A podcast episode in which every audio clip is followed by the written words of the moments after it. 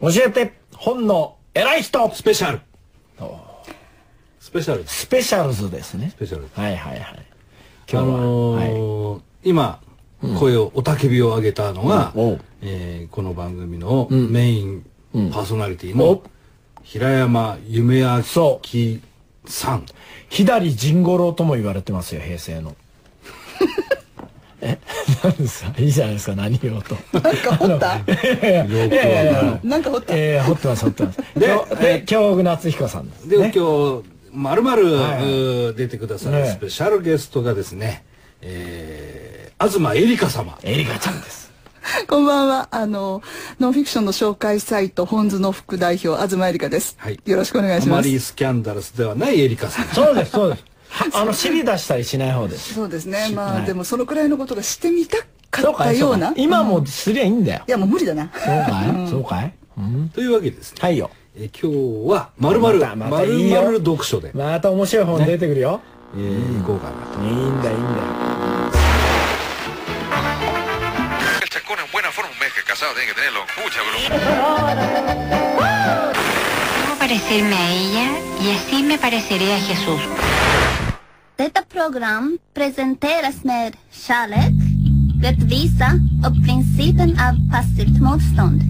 Vi kommer inte på något jävla sätt bråka med våra lyssnare. Namaste, Jodem, hej då, Gandhi.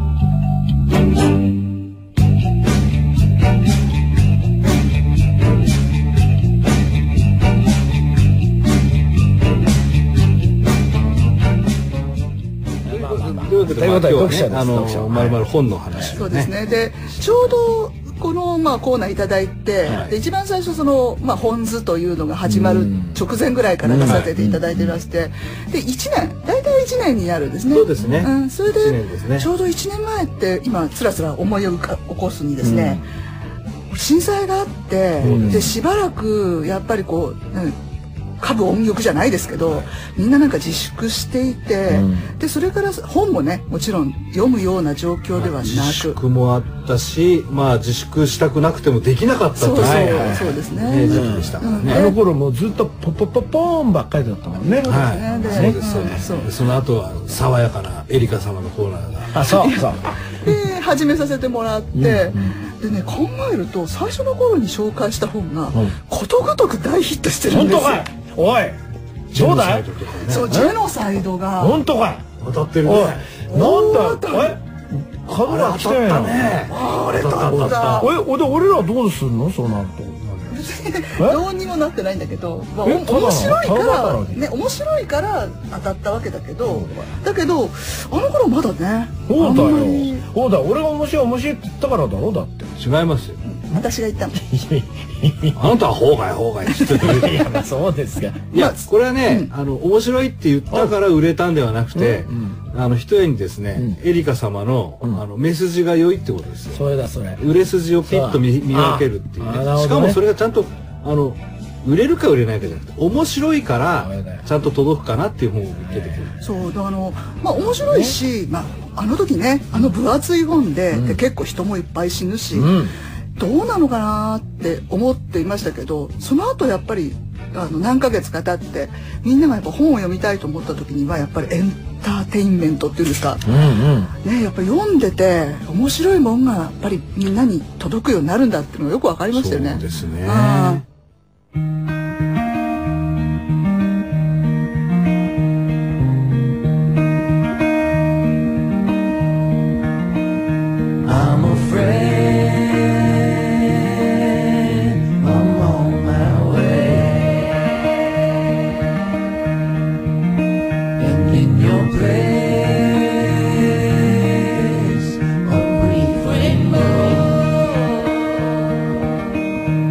「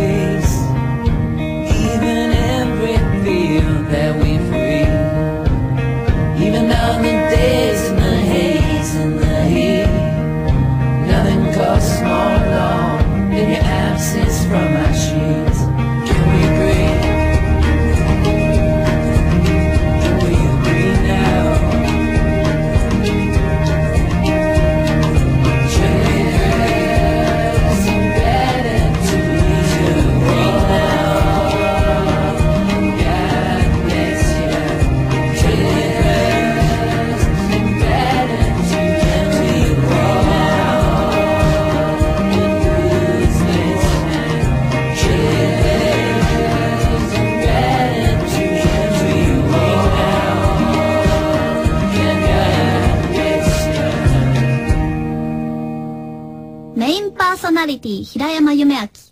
レギュラーゲスト京極夏彦が送るラジオプログラム東京ガベージコレクション。どうですか最近あの、ここのとこ、本当に面白い本がたくさんあるんですけど、ええあの、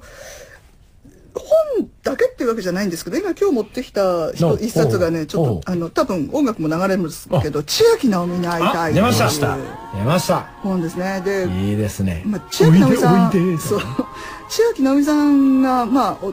あの、ご主人が亡くなって、はいで、まあ、しばらく身を潜めてって言ってからもう20年経つんですよ。そんな経つんうだ、ん。20年なんです。ちょうど今年で20年。じゃあ俺はまだ30になりたてですよそうですねだからその頃ででもその前その小学校私たちが小学校の時とかなんかで、まあ、たくさんの、んあのヒット曲があって、であのその中でもいくつかもう印象的なそうまあ、喝采とかはいね、はいあるんですけど夜を急ぐ人そうでその夜を急ぐ人っていうのが、まあ、ここのとこそうですこの半年ぐらいの間にまあいろんな人がまあモノマネでずっとね あのーされててなねうん本物を見たことがなくてもモノマネで知ってるってほんいう人でがモノマネを見た人は、ね、その夜を急ぐ人を歌っている千秋直美って、モノマネで見た人はそうそうあデフォルメしてるんだろうなって思うわけですよそう思うこれは大げさにデフォルメしてんだろうなと思ったらうで本も当ないにそのまんまだったっていう YouTube ことで度肝を抜かれますよねあでも20年ってそんなに経つのかって言いましたけど、ということは僕がデビューした頃まではいたんだそうですそうです活動してたんだそうですそうですそれはちょっと逆に意外、もうちょっと前から見てないけどいだやってだって考えても見てください千秋直美ですよはいこれ名前名前ですよこんな人いないですよまあこれも芸名であのーこの千秋直美という名前にした理由もこの本には書かれてるんですけど千秋直美な名前名前そうひろみ花子みたいなもんチャーリー構成もそうだよねあそうですかチャーリー歌丸花丸大吉みたいなもんですよ違うねあ違うね、でもその本人これ、まあ、本人がどうするか、まあ、要するに戻ってくるかどうかってことは書かれてないんですが、ただ帰ってきてほしいっていう人たち、まあ、いわゆるいわゆる千秋直美に関わった作曲家作詞家プロデューサー、まあ、その他歌手仲間はの人たちがこうなんでこの人に帰ってきてもらいたいかってことをものすごい切々と語るんですよ。 それが面白いなるほど千秋マニアだねであのみんなやっぱりその千秋の、まあ、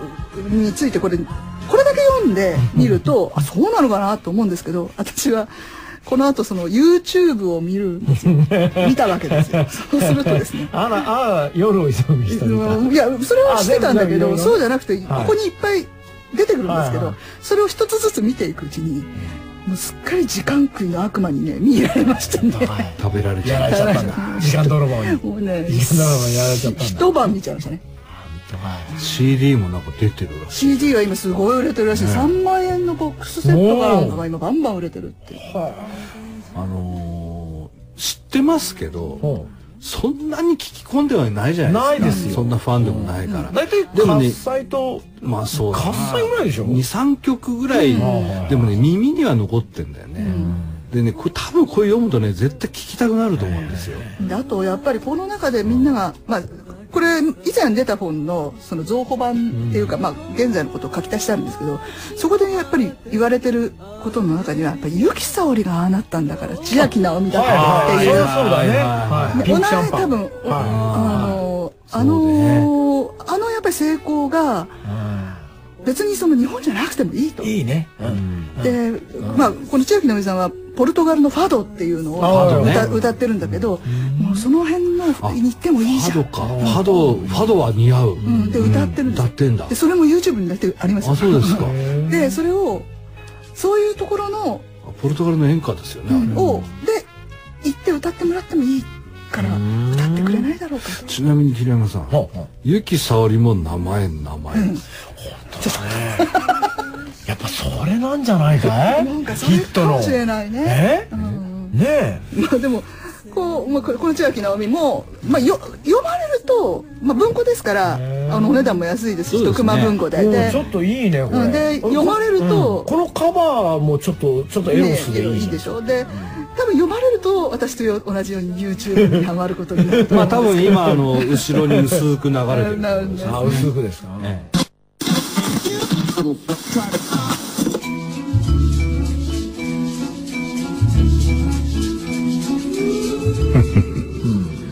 平山夢明の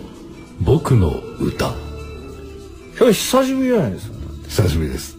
まああらゆる物事を直感的に理解してしまう平山夢明さんがまあ異能者と言われてますよ僕はどんな歌でも歌えるぜとおうおうおう歌う豪語している平山夢明さんが歌い上げますほ今日取り上げますのは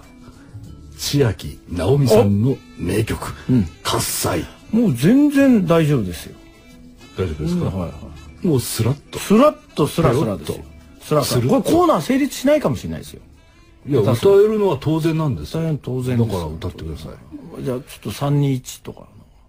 のなんかないです321いつものように窓がきおお大人の香りが漂うその時私は夢の手紙を見つけたよあれは3年前あなた後でと言って去り磨き始めた靴に一人飛び乗ったいつものように幕が開き恋の歌歌う私に届いた知らせは黒い縁取りがありました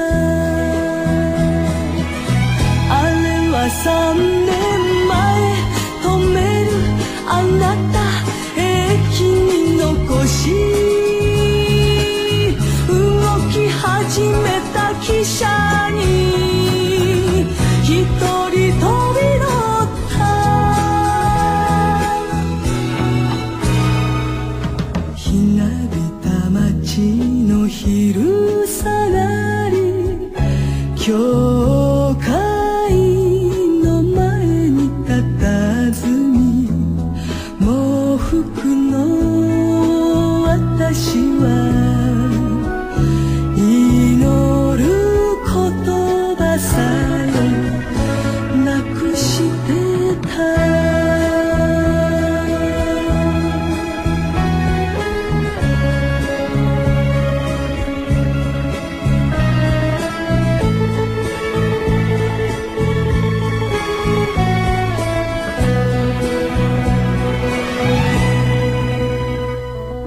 ツタが絡まる白い壁細い影長く落として一人の私はこぼす涙さえ忘れてた暗い待合室話す人もない私の耳に私の歌が通り過ぎてゆ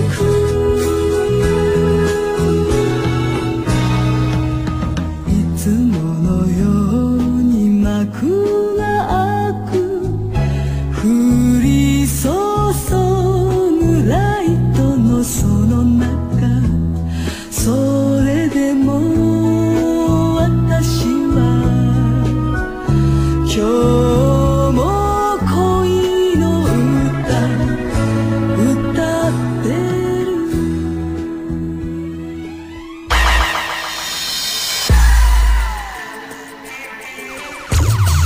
メインパーソナリティ平山夢明レギュラーゲスト京極夏彦が送るラジオプログラム「東京ガベッシュコレクション」でもう一冊今日持ってきたら、これ京極さんも関わりの深い妖怪手品の時代妖怪手品ね、はい横山さん横山さん、あへのー一緒にお仕事とかもなってますよね、で妖怪手品っていうのは、まあ、この横山さんというか、まあ、一緒にお仕事をされている方たちとの造語なんですよね、あそういうことね、昔からある言葉ではなく言葉じゃないんですよはいではいいわゆる宴会芸なんですね、うんあの宴会をしている時に、まあ、昔、まあ、江戸時代とかなうんかん暗いですよね、うでそこを安納ふっと消して、うんそこに障子からヒュッと出てきて、うんでうわーって驚いてで空港でしたみたいなやつのことを研究しているとても幸せな研究だったと私は思うん です今けどの説明ざっくりすぎるんいやででもあものうねあのそんなもんなのだって中学生のさ、なんかあのが修学旅行みたいじゃないいやそれそうなのそういうもんなのあそうなの本当にそうなのあのほら京ちゃんの、あの時に受賞の時に見たようなああいうあ手妻あれねじはゃ手妻ないあれは江戸手妻はもうそれは全然違うあれはあのいそれわゆとはる違ういわゆのるあれはもうマジックはい、ですよはい、センスがでっかく今でないうるとこのマジックあそういうんじゃこなれいあのの素人芸なんですよ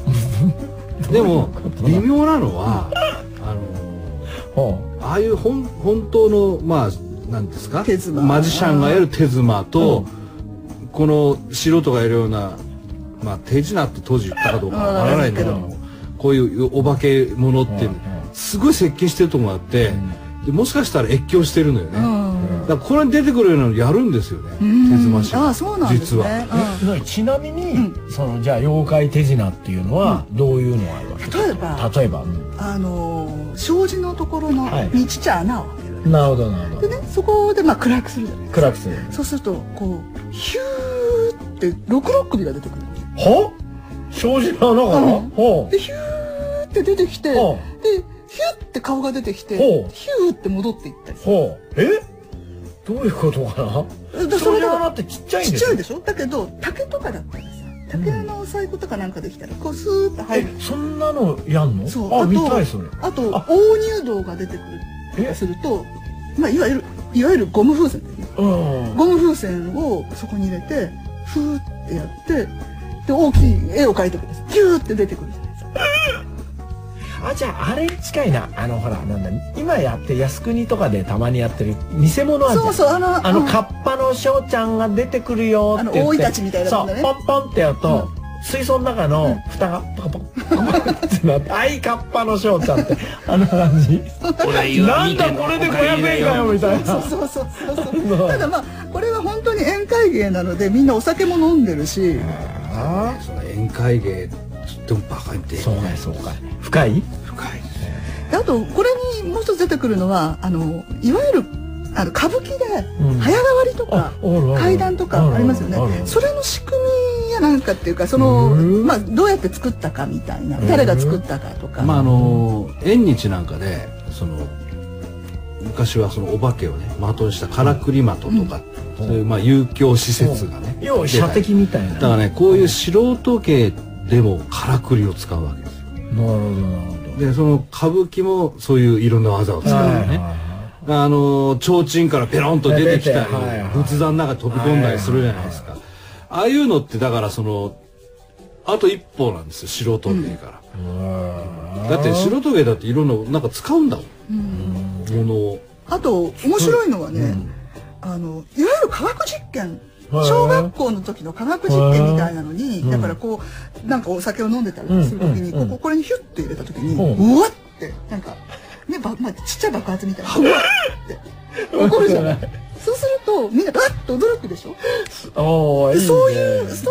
ういうのを含めて、えその妖怪手品というふうにしていろんなその手大品体そういうもんですこういうことをしなきゃねそんなもんは出ないですー出ないよねはいいないからねえ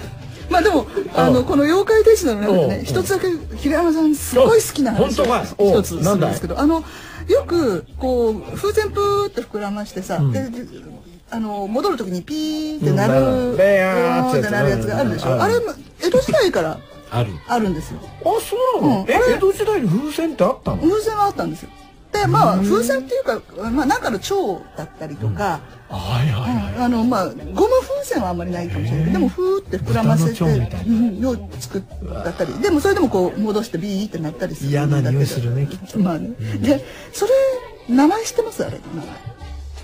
名前。いやなりふ風船笛とかそうだけどあのちょうどねその この本に出てくるんだけなどんていうその当時は抗がん笛って言ったんだ聞きましたか出ましたよ本図の真骨頂が 今見ましたか本当に喜んだね。見ましたか素晴らしいです本当に素喜んだ晴らわし。いじゃないですか抗がん笛またどうですかあなた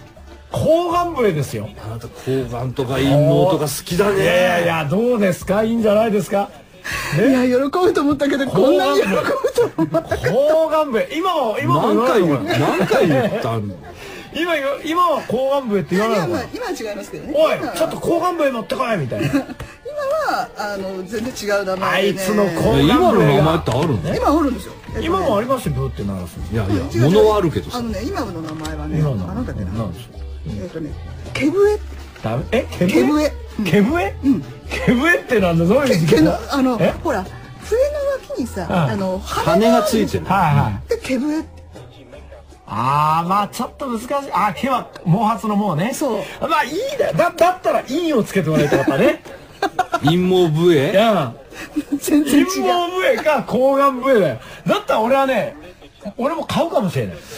あのね、陰謀プ笛でーって膨らむところが陰謀に似てるわけですよ陰謀に似てるんだよ。で、あの、ついてる、その、プルルルって震えるところにはいはい、まあ、鳥の羽みたいなのがついてる、あれが毛じゃないですか。だから鳥の羽にしたのはもうすでに間違ってるよねこれこう人工の毛みたいなんでいいんですよ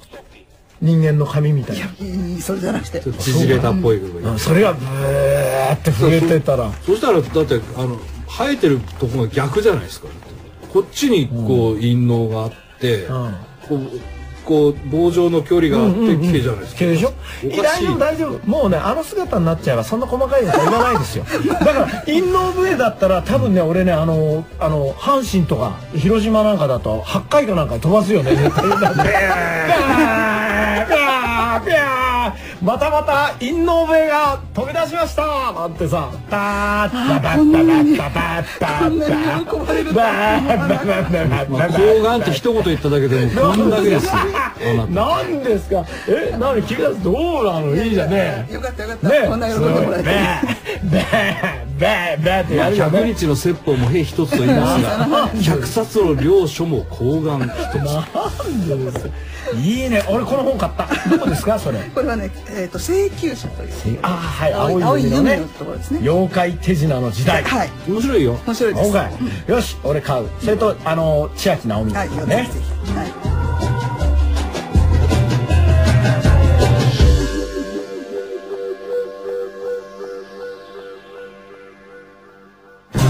メインパーソナリティ平山夢明レギュラーゲスト京極夏彦が送るラジオプログラム「東京ガベージコレクション」配信もしております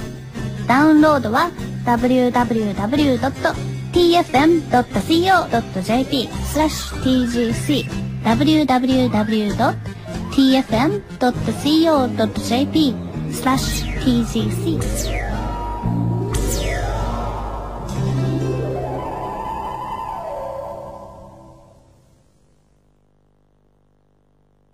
面白い本って書評も面白いんだよあ、そうだよそれね。だったらほら乗るからだよねうんあで書評が面白いと本が面白いんだよねあはいはいあるある本なんだよでも、面白い本なのに、なんでこんなにつまんなく書くんだろうって思うこと、新聞とかたまにありまあーそれね他のことしてんだよあの卵焼いてるとかせん。そうなのかな。うん、その最中に書くかそんなの多分他のことや風呂掃除してる風呂掃除してる最中にあのほら混ぜると危険だからって言ってこっち来てパカパカ打ったりしていやるやったよあの僕システムをよく知らないんですけど、新聞の書評なんかの場合書評委員さんっているんですあか、はいあの人たちは自分の本あのしょ紹介した本を出すわけじゃなくてあれあのあるんだよいねくつかあって選ぶんですよそうそうそそうういいううことらしいだから当たりが悪い時だってあるんじゃあなあ、いなんかそういうのもあるのかもね。私は全然知らないけれど。やっぱ自分で読んで面白いと思った本を紹介したのが面白いいや面白いですよねだからあれですよあのあ朝日だっけ大阪郷さんがはい多分やってらっしゃると思うんですけど、大坂さんの その書評で本人が面白いと思った時のものすごい面白さわかるわかる大坂さんも本好きじゃないいですかや本当それはねすごいあんのあのねあるんですよ、まあ本はそれほど如実じゃないかもしれないけど、映画なんかの場合は試写で行くじゃないですか、ねでもう書くのは決まってるわけですよ、すっごいつまんなかったりするんですよなんだこれって死ねばよかったって思って出てくと必ず「どうでした面白かったですか?」とかって聞かれるんだよね、みんなだっていますからね、うん、ででいやつまんなかったななんて言うともう大変なことになるわけだから俺はなんか急にあのこう携帯かかってきた感じになって で「ああもしもしあーどうもすみません」なんですよ「平山さんアンテナ光ってないっすよ」ってから言われながら出てったりはするそれは僕はつまんない時はちょっとつまんないって言いますでもあなたあんまりつまらなくないでしょだから僕はねつまんないって言えば言うほど面白そうに聞こえるらしいそうだね俺はねほんとつまんない時はねもうね何も浮かばないんだよね、だから歌とか入れちゃう ああの表のところにあの挿入歌とかうん、あのなんだよ「惚れた惚れたよお米に惚れた」とか書い ちゃうそれこれなんだこれなんで表じゃないじゃんいやいやでもな紹介ない文でとも埋まんないんだもんだって、なんかデルモンテ平山さんの 表ってのはそれで受けてるわけですうん、そうそれ を入れて「いやーおあーお米が美味しい時期になりましたね」みたいなことさてさて、えー今回の映画ですけれども、えー主演が、えー誰々で話はこんな話で終わる、まあだから最後に傑作って書くけどねえーまああの今後もどんどん本図であるいはこのこの番組で面白い本を紹介していただきたいと、もうぜひまたやらせてください、ねありますが、うん、あれがえーもっと出してほしいそういう今のやつよこと、 うん、そういうの抗も眼的な、考案的なね、まあ、抗眼的なものに興味がある方もない方も、ぜひ書店に足をお運びください、はい、また来週よし